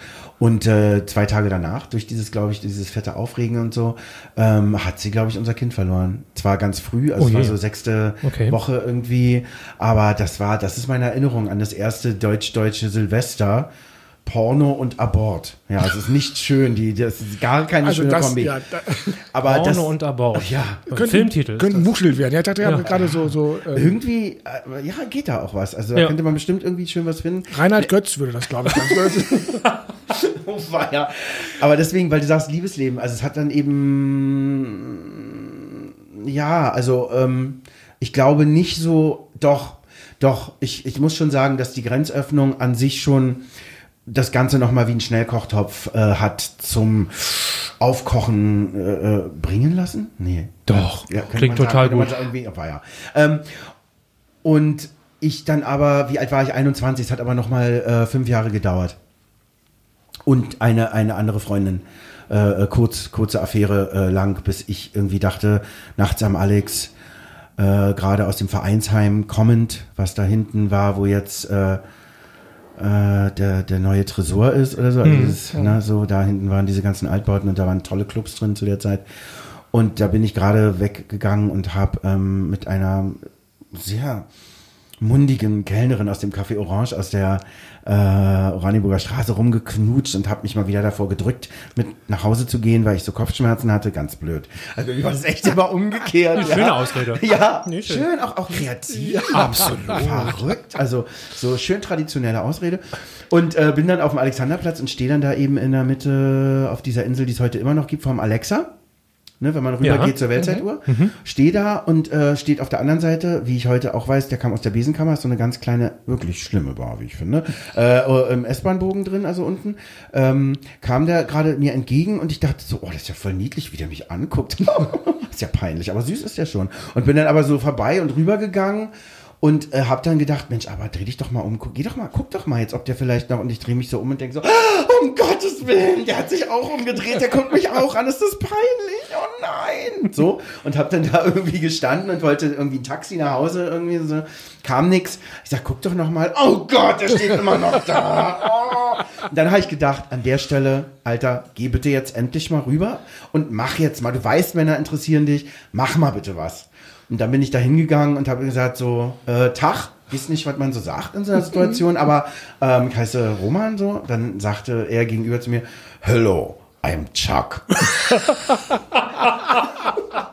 und ich habe gesagt, der oh, nächste hello, Filmtitel. I'm Roman. International. yes. Es war wirklich lustig und dann haben wir irgendwie äh, uns entschlossen, weil am Alex ist, äh, glaube ich, wie heute fast, es gab nichts, wo man hätte hingehen Nichts. können. Um zwei, drei Uhr morgens äh, am Wochenende, Sonntag null. Und dann sind wir dann auch wieder in eine Neubauwohnung gegangen und da haben wir uns kennengelernt. ja, und dann hat sich einiges verändert nachdem, aber es hat auch lange gedauert, also viele Sachen. Da wollte ich noch mal fragen, du hast gerade Schnellkochtopf gesagt. Das klang so, als wäre das Gemüse vorher äh, roh, hätte da gelegen. Du wusstest schon, das muss verkocht werden. Ja, aber hast, sowas. Okay, es war Und so. vor allen Dingen, und vor allen Dingen, aber wenn man heute nochmal auf die Beziehung auch guckt, die ich damals hatte, Liebe, Ja, ja. ähm, hatte das damit zu tun, dass ähm, man ja, wenn es kein Schnellkochtopf ist, dauert es auch wahnsinnig lange, bis so Sachen durch sind. Absolut. Und insofern, Du musst rühren und rühren. oh, na, das steht steht da und kocht vor sich hin und so. Ja, ja, ja. Bezieht es auf was anderes, bin gespannt. Ja, und auf jeden Fall äh, ist es so, sie lachen hier Ich nämlich habe einfach vor sich hab hin. Ne? Bilder im Kopf, euch gar nicht vorstellen. Wunderbar. Das könnt ihr euch nicht vorstellen. Kino im Kopf. Genau. Äh, ich glaube, das hat natürlich logischerweise eine Veränderung hat, wie übrigens, finde ich, die Zeit, die wir jetzt 2020 durchmachen. Mhm. Sehr, sehr ähnlich. Die bringen Sachen einfach zum Siedepunkt. Du Mhm. bist auf dich geworfen in aller Emotion, in aller Intensität. Das ist heute wieder genauso, finde ich. Also das ist in diesem Jahr uns auch nicht erspart geblieben. Oft, Gott sei Dank, oft, wenn ich mich so umgucke im Bekanntenkreis, boah, zum Horror. Also, was da aufplatzt und sich entwickelt und zeigt und ans Licht kommt, boah, Hilfe. Und das war eben damals mit dem Fall der Mauer auch extrem so. Also auch vorher schon war das auch ein Gefühl davon, dass auf der Straße Menschen einfach sich getroffen haben, geredet haben. Es war egal, ob es ein Doktor oder ein Bauarbeiter oder sonst jemand war. Da weißt du schon, äh, ist dir klar, was ist jetzt, wenn die nächste, äh, ist da, ja, haben wir, äh, in, keine Ahnung, jeder alle in der U-Bahn, Schönhauser, da äh, äh, Gethsemane irgendwie, das war alles, wir haben alle immer miteinander geredet. Und so ein bisschen war das dann ja in der Anfangszeit auch so. Keiner wusste so richtig und ähm, diese Unsicherheit, die war einfach äh, auch ähnlich. Bevor wir einmal auf das Schwulsein im Westen gucken, nochmal in den Osten. Ich habe ähm, in einem Imbiss gearbeitet während meiner Schulzeit und dort äh, kurz nach der Wende dann, also meine Tante hatte diesen Imbiss, deshalb habe ich da als Kind sozusagen so einen Aushilfsjob gehabt. Und ähm, Ingrid, heute weit über 70, die kam aus der ähm, DDR und hat dort in der Gastronomie gearbeitet. Und man freundete sich auch irgendwie an, die Familien freundeten sich an und auf einmal hatten wir ganz extrem ähm, auch Kontakt in diese Community, weil in der Gastronomie eben auch ähm, extrem viele äh, Schwule unterwegs waren. Kellner, Köche, ähm, das Thema hatten wir schon. Und sie hatte mir immer berichtet, damals konnte ich das nicht reflektieren, aber dass sie so erschrocken war, dass es hier im Westen noch so, so, ach, so verkopft und so, so, so, also ganz komisch. Die hat das genau umgekehrt empfunden. In der DDR war das ganz normal. Schwule Männer, zumindest in dieser Szene. Also wenn du in der Gastronomie arbeitetest, dann war das eben auch wirklich, ja, so, ein, so eine Wallet Garden, wie man heute sagen würde. Man war echt abgezirkelt in einer Blase. Ich sagte und ähm, damals. ja, und sie hat das im Westen dann ganz, ganz erschrocken wahrgenommen. Und dabei haben wir, das haben Markus und ich in der, in der Folge zuvor auch schon mal thematisiert, so dieser berühmte Kuss in der Lindenstraße, der erste Männerkuss und dann die Aufschrei. Quotenschwulen, die überall sitzen mussten und übrigens auch immer nur Quotenschwule, keine Quotenlesben, die waren absolut unterrepräsentiert. schlimm, ähm, ganz, Oder ganz auch das, lange. das Outing, was wir Und schon das Outing, haben, genau. dass also auf einmal Fremde andere als schwul geoutet haben, weil die sich eben nicht Genau. outen wollten. Also Ja. es war tatsächlich, äh, wir haben ja schon darüber gesprochen, es war über Jahrzehnte hinweg, hat man, wenn man gerade in so Branchen war wie Film, Fernsehen oder sonst irgendwie ein aus, öffentlichen Aushängeschild war, man hat sich lieber die Fake-Frau angeschafft ja, und äh, einen auf Da eine sind wir Welt gemacht. Ja, Nee. also es gibt immer noch Gar nicht einige. Bereiche. Ähm, und äh, auf einmal wurden die geoutet. Auf einmal hieß es, Habe Kerkeling ist schwul. Auf einmal hieß es, Alfred Biolek ist schwul. Ja, und ähm, unfreiwillig im Grunde ne, genommen. War das damals. Ja, ja, und äh, also der Rosa von Braunheim war ja einer der wenigen, ja, der sagte Ja, hier. ja, ja. und ähm, äh, das ist ja tatsächlich das, das, das Spannende an der Geschichte. Dann kam der erste Kuss in der Lindenstraße. Ja, für mich, für mich, ich, hake da mal kurz ein. Ja. Äh, äh, we- we- wegen Ost und West. Also für mich ist es so, ich habe natürlich im Osten einfach wirklich wenig davon mitbekommen, aber trotz allem ist mir irgendwann klar gewesen, dass es tatsächlich unproblematischer war. Aber, und das ist ein Riesenaber, wenn du nicht offizielle Rechte haben wolltest, wenn du nicht tatsächlich sagen wolltest, das bin ich, ich lebe hier mit meinem Mann, es ist mir wichtig, dass wir gesehen werden und dass wir geachtet werden, dann war es unproblematisch. Wenn du es nicht unterm, unterm Teppich machen wolltest, also wenn du, äh, äh, wenn du äh, tatsächlich richtig rauskommen wolltest mit dir, das wäre total problematisch. Aber unterm gewesen. Teppich meint eben auch, es ist ja eine bewusste Entscheidung, sondern es geht aber auch niemand etwas an. Ich Ja. liebe hier einen Mann und das ist gut so. Ja. Aber wenn du akzeptiert werden wolltest, so verstehe ich das, dann musstest, musst du das hier leben, Martin und Frank. Und das geht eben nicht. Okay. Das war, glaube ich, im Osten auch ein totales Problem. Also wenn du, wenn du tatsächlich offiziell irgendwie sagen, äh, äh, anerkannt werden wolltest, das war, das war belächelt und auch nicht gewollt. Aber zum Beispiel, wenn man, ich meine, es waren ja natürlich auch die Vor-AIDS-Zeiten und dann auch in der AIDS-Zeit, wo du eben auch wie in diesem Jahr, warum kommen mir immer diese Vergleiche? Äh, Es tut mir leid, wirklich, ihr versteht mich da nicht falsch, ja. Aber wie zum Beispiel im Big Brother Haus, die ja da drin waren, bevor das überhaupt alles losging mit dem äh, äh, äh, Shutdown, äh, äh, eben auch überhaupt nicht zu befürchten, dann einfach so weitergemacht haben, wie, wir, wie sie immer weitergemacht haben. Ich glaube, das war im Osten auch ganz, ganz ähnlich mit der mit der Szene. Okay. Also äh, die die Toiletten, Bahnhofstoiletten und so weiter. Wir konnten da einfach sozusagen unbeschwert sein. Ist wie gesagt so meine Erinnerung von dem, was ich an der Peripherie mitbekommen habe, weil natürlich es immer schon was gab, was mich interessiert hat, so und da schreibe ich in meinem Buch auch drüber, was mir bei einer Klassenfahrt schon mal passiert. Ich habe mitbekommen, es gibt so Toiletten, wo komischerweise so Löcher an der Wand sind. Verstehe es nicht, sag mal gucken die sich beim Geschäft zu oder was verstehe ich nicht. Gibt der Aber Fetisch für alles? Eben, Ja. ne? Da wollen wir, das habe ich später Erfahrungen gemacht in einem Club, den man Berghain nennt. Wahrscheinlich kennt ihr den. Ähm, aber äh, es war, ich glaube, unbeschwerter. Also ich glaube, es war, wenn du das wolltest, auch das, das körperliche, das äh, ich glaube nicht, dass es große Probleme gab oder eben große Ablehnung, glaube ich auch nicht. Es war viel, sehr viel akzeptierter und eben als Teil wahrgenommen. So, ja. Stichwort AIDS. Da, du hast gerade das Stichwort ja genannt. Ähm, aktuell haben wir nochmal nachgeguckt, auch leben weltweit 37,9 Millionen Menschen mit dem Virus. Wir haben auch hier Parallelen bieten sich immer so an, weil wir in der Folge zuvor Markus auch nochmal ganz gut zusammengefasst hat, auch in, zu AIDS-Zeiten wusste man nicht, was ist das, äh, wie, wie müssen wir dem begegnen. Wir können heute sehr viel besser damit umgehen. Äh, man erreicht nahezu das normale Lebensalter auch mit dieser Krankheit. Ähm, also viele Parallelen. Frage jetzt an dich, äh, Leichtigkeit und Jungsein, Schwulsein, Verliebtsein. Ja. Ähm, diese Überschrift AIDS, was hat die gemacht? Mit dir, mit der Szene, mit deinem Umfeld? Also, ich kann da vor allen Dingen antworten für mich persönlich, weil was die Szene betraf oder betrifft, bin ich viel später erst nochmal zu einem anderen Bewusstsein gekommen, weil ich habe irgendwie selten irgendwo dazu gehört. Da ist die Vereinzelung auch aus der Kindheit irgendwie sehr meine Enge geblieben so. Ähm, also, ich habe meinen ersten Freund ja getroffen, habe ich ja kurz erzählt gerade. Und äh, wir haben, wir haben zusammengefunden und es war eine ganz schöne, wenn auch aufregende und verrückte Nacht. Ich dachte, oh Gott, oh Gott, ja, bitte endlich, ja, juhu, ah, nein, doch, ja, doch, nein. So, es war total gut. Es war super. Und ähm, dann habe ich aber trotzdem Angst bekommen und habe so gedacht, oh Gott, kann ich das, will ich das, weiß ich nicht. Dann war die Kellnerin ja auch noch da. Und ähm, ich konnte mich nicht entscheiden. Ich war im E-Werk damals, das war dieser riesen Elektromusiktempel in der Wilhelmstraße. Äh, Ich hab's geliebt, da war ich wirklich oft. Und dann habe ich da so getanzt äh, auf so einem Podest, immer so, ja, und so die Musik und so, yeah. Und dann waren da eben die, die Dame und der Herr, die äh, äh, bei mir getanzt haben und immer auch so, äh, und Flirt und so. Und ich habe so gesagt, ich will keinen von beiden, ich kann damit nicht umgehen, ist ja der Horror. So und äh, habe dann nicht viel Kontakt gehalten äh, zu dem äh, jungen Mann, den ich da auf dem Alexanderplatz getroffen habe. Und äh, aber der hat dann äh, tatsächlich, nachdem wir das erlebt haben, was wir erlebt haben zusammen, ähm, nicht locker gelassen, hat mich dann irgendwann gefunden im ähm, äh, Chamäleon. Äh, da habe ich nämlich gearbeitet neben meiner Schauspielschule noch. Und dann sind wir ein zweites Mal zusammengekommen. Und das war sehr, sehr anders. Äh, weil ich gemerkt habe, äh, irgendwie, er ist zurückhaltend oder Vorsicht oder verhindert so Sachen, die, wo ich so, äh, und habe dann sehr schnell gewusst, ich glaube, er hat sich infiziert. Und da habe ich damals dann, haben wir geduscht und in der Badewanne so nebeneinander gesessen und ich habe ihn dann so, hab rübergeguckt und habe zu ihm gesagt, du hast, du hast dich angesteckt, ne? Also infiziert mit HIV. Und er dann so ganz, ganz traurig auch natürlich hat gesagt, mm. und ich habe gesagt, weißt du was, ich bleib trotzdem. Das ist überhaupt kein Ding. Das wär, also, und?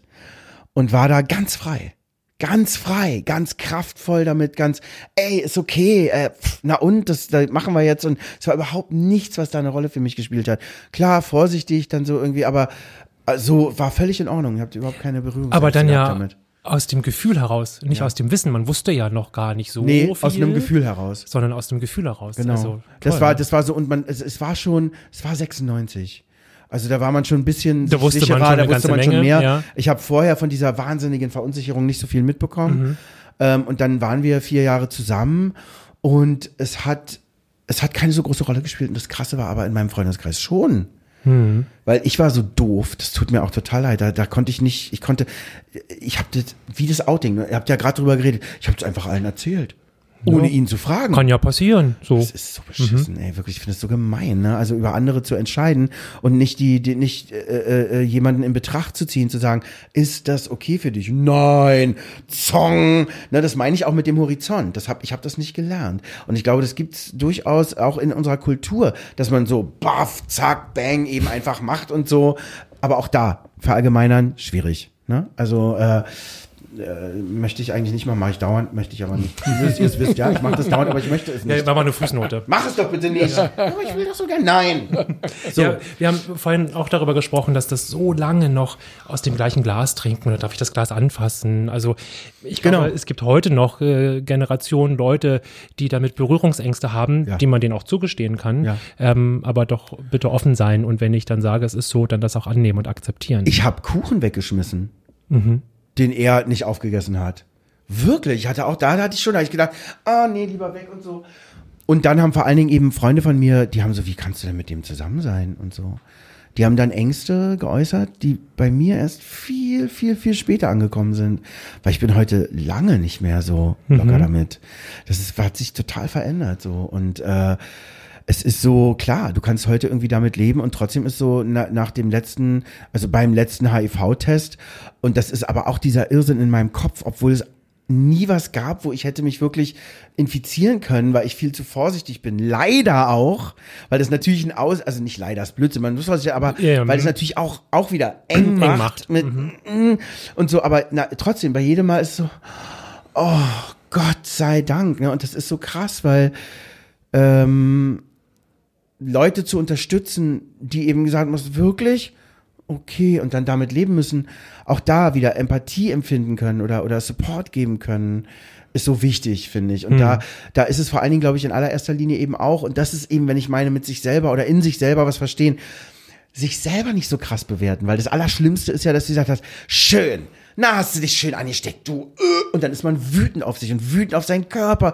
wütend auf sein Leben und das alles irgendwie in, in, in, in, in Perspektive zu bekommen äh, für den eigenen Blickwinkel und selber zu verstehen, geh nicht so scheiße mit dir um. Ein bisschen bessere Behandlung für dich und mit dir, in dir selber würde dir gut tun und von da geht's dann nach draußen und du kannst anderen genau das zukommen lassen, was auch du dir selber zukommen lassen kannst. Das ist halt ein Riesenfeld. Oh Gott. Unsere Folge heißt ja, und dann kam AIDS. Und, und dann impliziert ja eine Zäsur. Markus hat vorhin von seinen ähm, legendären Partys auch erzählt. Hast du Erinnerungen? Also dieses, gibt es für dich eine Zäsur? Das Thema AIDS, das ist jetzt da. Hat sich für dich was verändert in der Freiheit? Äh, Bluse nicht mehr ausgezogen? Wir waren verhältnismäßig jung. Das war also, AIDS kam auf, da war ich so 18, 19. Wir standen am Anfang. Und ähm, es war für uns jetzt kein Vermissen. Also jemand, der zehn Jahre älter war, für den ähm, ein Kondom überhaupt gar nicht in Frage kam oder auch irgendeine Einschränkung gar nicht in Frage kam, für, de, für den war das, glaube ich, ein großer Sch- Einschnitt in seine Freiheit. Äh, wir, die wir damals gerade erst angefangen haben, ja, so vielleicht zwei, drei Jahre vorher, ähm, das war ein kleiner Schritt. Und das war einfach ein Schritt, wo es halt um Leben und Tod ging. Und ähm, einer von beiden hat immer drauf geachtet dann letztendlich. Und es gab natürlich immer auch die, die, die, die Kondommuffel oder die Gummimuffel, aber eben, dann hat halt eben die Freundin gesagt, nee, ist nicht. So, Punkt. Und dann konntest du entscheiden. Also, was mache ich jetzt? Und ähm, das hat, es, es ging sehr, sehr schnell in den normalen Alltag über. Und es war auch kein Problem. Ähm, tatsächlich, glaube in Rossmann, ich kann den Namen nennen, also in den Drogeriemarkt zu gehen und äh, dort eben sich was auszusuchen und zu kaufen und zu bezahlen. Man hat das sogar mit einem gewissen Selbstbewusstsein gemacht. Ja, also seht her, ich kaufe mir jetzt hier Gummis und Kondome, ich habe ein Sexleben. Meiner kann schon. Ja, ihr nämlich nicht. So sieht's nämlich aus. Und ähm, es war wirklich, es wurde mit, mit einbezogen ins äh, allgemeine Liebesspiel und war ganz normal. Also wir waren, wie gesagt, für uns, ähm, wir waren an dieser Umbruchstelle, wo es gerade noch nichts weggenommen hat. Okay. Das ist interessant. Also meine Mutter hat damals zu mir gesagt, wenn es damals AIDS schon gegeben hätte, wäre ich nicht entstanden. Und es stimmt. Weil ich bin aus einem Two-Night-Stand entstanden. in Moskau damals, in der Lomonossow-Universität. Da schreibe ich auch in meinem Buch drüber. Und sie hat gesagt, das wäre nicht vorgekommen. Ich dachte, krass, das stimmt total. Das stimmt total, ja. Ja. Ja, ja. Also was das nochmal verändert hat und äh, eine andere Aufmerksamkeit gegeben hat und schon wieder Parallelen. Es passiert uns eben jetzt auch gerade. Ja, das ja. ist auch wieder was, was krasses, ein krasser Einschnitt. Und um da einmal den, den Kreis zu schließen, für dich, für dein Umfeld, für das schwule Umfeld, Zäsur, also war man ängstlich, auch wieder parallel, ist man zu Hause geblieben, hat man lieber die Homeparty gemacht und Schnittchen gegessen oder man ging raus? Also ich, ich ging, da ist wieder, ist ganz schwierig. Ich kann immer über die Allgemeinheit nicht reden, weil für Natürlich mich nicht. diese Entwicklung so anders ja. war auch, weißt du? Also weil ich war kein Teil der Community. Äh, Okay. Das war ich, war ich also, also äh, äh, nie. Also weil ich das auch erst kennengelernt habe. Und wir sind natürlich, ich bin mit meinem damaligen Freund äh, äh, in die ganzen Lederbars gegangen und habe überhaupt Darkrooms erst kennengelernt und habe äh, angefangen Bier zu trinken, weil ich vorher schon kein, also Alkohol immer eklig fand, das was es macht. Da brauchte ich das dann. Äh, Angst und äh, Hilfe und so. Und dieses Rausgehen, für mich gab es eben tatsächlich keine Zäsur. Hm, okay. Weil, ähnlich wie bei dir, es, es, äh, es hat für mich so nicht existiert. Weißt du? Also äh, klar war dann also einfach die Praktiken, wo man sich anstecken konnte, hat man dann eben nicht äh, ohne, ohne Schutz gemacht. So. Oder äh, überhaupt, ich muss auch erstmal ausprobieren. Überhaupt äh, Praktiken, wo man das brauchte, dass man sich, das war für mich als, "Mm, nein, äh, warte mal und so. Also das war, ich bin da ganz langsam erst äh, ähm, äh, vorwärts gegangen und habe deswegen diese Auswirkungen nicht gespürt, weil ich es eben nicht anders kannte. Ja. ja. Ja, sehr schön. Ich würde sagen, wir müssen leider zum Ende kommen. Äh, mit dem Blick auf die Uhr. denn Das sind, wir könnten, glaube ich, noch Stunden weiterreden. Was? Wir haben doch gerade erst angefangen. Wir sind gerade erst warm geworden, ne, dass wir jetzt so ein bisschen hier mal ins Plaudern so. gekommen sind. aber, Aber, ich hatte doch, aber ich wollte doch noch. Aber, ja. aber vielleicht eine Sache kannst du, weil es mich da, äh, interessiert. wir machen jetzt immer noch Themen, wo wir Roman immer wieder einladen. Ja, wir Ja, das immer geht gucken. Ja, das ist ja relativ einfach. Weil wir setzen immer wieder, es gibt ja noch so viele Dinge, die wir besprechen können. Aber du musst uns in einer Minute, weil es mich interessiert und auch die Ja. Hörer interessiert, die vielleicht jetzt denken, von dem will ich auch mehr wissen. Du schreibst gerade ein Buch, es entsteht gerade ein Ja, Buch. ja. Äh, Sag doch mal schnell, warum gibt es dieses Buch und was steht da drin? Also, äh, es gibt dieses Buch, weil ich es äh, schreiben musste, weil ich sonst, äh, äh, weil ich sonst wahnsinnig geworden wäre. Ja. Und äh, das heißt auch schon, was ist denn schon wieder mit dir, heißt das Buch? Okay. Und äh, genau diese Frage versuche ich zu beantworten in diesem Buch und äh, meine Familiengeschichte aufzuarbeiten. Da geht es tatsächlich bis hin zu meinen Großeltern und deren Eltern, wo ich erzähle, wie hat sich das so entwickelt, dass wir ein Leben gelebt haben, was wir gelebt haben und was ist mir innerhalb dieses Lebens passiert. Was ist meinen Großeltern passiert, dadurch dann meiner Mom und dadurch dann mir. Was ist äh, äh, von was ist zu mir gekommen über diese Generationsgeschichte und was habe ich erlebt mit eben, was wir auch ein bisschen heute besprochen haben, also über erste Mal Sex, äh, äh, äh, äh, Drogen zum Beispiel äh, schrei- beschreibe ich da, aber ich beschreibe eben auch viele äh, äh, Vorgänge innen, also auch diese inneren Konflikte, diese diese Gespräche, die es in jedem von uns gibt, weil ich meine, geben wir geben das mal zu, äh, äh, jeder hört diese Stimmen, ne? Also äh, oder oder denkt jetzt habe ich das äh, laut gesagt? Oh Gott und guckt sich um und weiß, ja, du hast es laut gesagt, alle anderen gucken und so. Also darum, es geht ums Leben in diesem Buch. Und, Wunderbar. Ja. Wann wird das erscheinen? äh, da bin ich auch gerade jetzt dabei. Ich bin ganz gespannt. Äh, vielleicht nächstes Jahr. Okay, dann freuen wir uns darauf und spätestens super. dann sprechen wir wieder, oder? ja, super nehmen wir auf. Wir finden auf jeden Fall ein Thema. Oder wir nehmen ihn in die äh, Marketing-Marketing-Show mit rein. Finde ich auch gut. Das kann man auch gut machen. Ja. ja. Hört sich gut an. Also Ja. wir werden Roman auf jeden Fall wieder hören auf der einen oder anderen ähm, Plattform. Ja, Roman, Roman Schamow, vielen, vielen Dank für danke deine euch. offene, herzliche Art. Ich gebe das genauso zurück. Ich könnte noch eine Stunde hier mit dir stehen und reden. Ähm, ich hoffe, dir hat's auch gefallen. Hast du dich wohl gefühlt? Ich habe mich total wohl gefühlt. Das ist ganz schön. Also auch was ihr gefragt habt und so, das sind so Bilder und Sachen in mir wach geworden. Krass. Aber wie gesagt, wir haben doch erst angefangen. Jetzt. Ja, ja. Eine Stunde sprechen wir schon. Und waren ja auch so Fragen mit Anspruch, ne? Wo du echt auch äh, Ja. musstest ja nachdenken. Ja, sag ich ja. Was? ja. Herzlichen, Dank. herzlichen Roman Dank für die. Zeit, die du dir genommen hast. Dankeschön. Dein Und äh, bis zum nächsten Mal. Für euch auch. Dankeschön. Bis dann.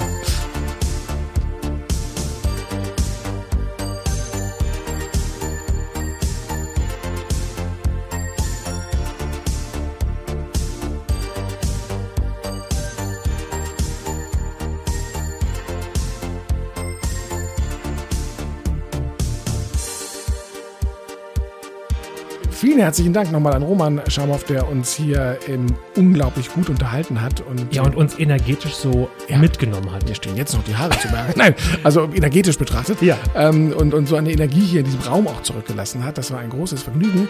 Wir sind schon wieder am Ende dieser Folge angekommen. Und äh, was soll ich sagen? Wir sind mit dem Thema Liebe aber immer noch nicht fertig.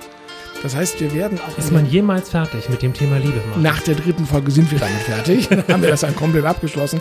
Es gibt aber noch Facetten und vielleicht muss ich doch noch ein bisschen tiefer in mein Nähkästchen graben und aus diesem herausplaudern. Also es gibt noch so ein paar Geständnisse, die ich machen kann, machen muss machen möchte. Man weiß es nicht. Wo ist dieser Button? Jetzt würde ich ja gerne so Musik einspielen. du kannst ja ein bisschen zoomen im Hintergrund mit den Fingern. also ähm, freut euch auf die nächste Folge zum Thema Liebe. Es, ich verspreche, es gibt nochmal intime Einblicke in mein äh, Liebesleben der 80er Jahre. Und wir haben auch wieder einen Gast da. Oh ja. Äh, wieder einen weiblichen Gast. Mhm die uns auch noch mal so ein bisschen schildern wird, wie aus ihrer Sicht ähm, sich Liebe in den 80ern gestaltet hat. Ganz genau. Und Liebe, noch ein letztes Wort. Ähm, gestern haben wir eine E-Mail bekommen nochmal, wo seid ihr? Wir finden euch auf Spotify nicht mehr. Markus, wir sind umgezogen, also rein technische Gründe sind wir, haben wir den Umzug gewagt zu einem anderen Host. Markus, was muss ich tun, damit man uns findet? Wir sind immer noch überall da, wo wir vorher auch waren, also bei Spotify und Deezer und äh, Google Podcast und wie sie alle heißen, aber der Umzug hat nur eine Konsequenz gehabt und diese Konsequenz ist, dass ihr unter Umständen, wenn ihr uns vorher gefolgt seid, jetzt neu folgen müsst. Das heißt, der Umzug hat dazu geführt, dass diese ähm, Folgeliste nicht mit umgezogen ist. Aber ansonsten findet ihr uns nach wie vor überall da, wo wir auch vorher waren. Genau, und ich habe gestern einmal probiert im Spotify Rendezvous. Das reicht nicht, dann, dann tauchen wir irgendwie noch nicht auf, weil so viele Rendezvous gibt es im Spotify. Man muss schon mit dem Leerzeichen weitermachen und dem U und dann sind wir da. Und dann seht ihr unser schönes Titelbild. Hervorragend. Sehr gut hast du das gemacht. Sehr gut habe ich das gemacht. Das war's. Folge 13. Markus, Dankeschön. Ja, vielen Dank und wir hören uns demnächst wieder. Rendezvous unterm Neonlicht. Der 80er Podcast über das Leben, Lieben und Sein in Berlin mit Markus Bartelt und Benjamin Lehmann.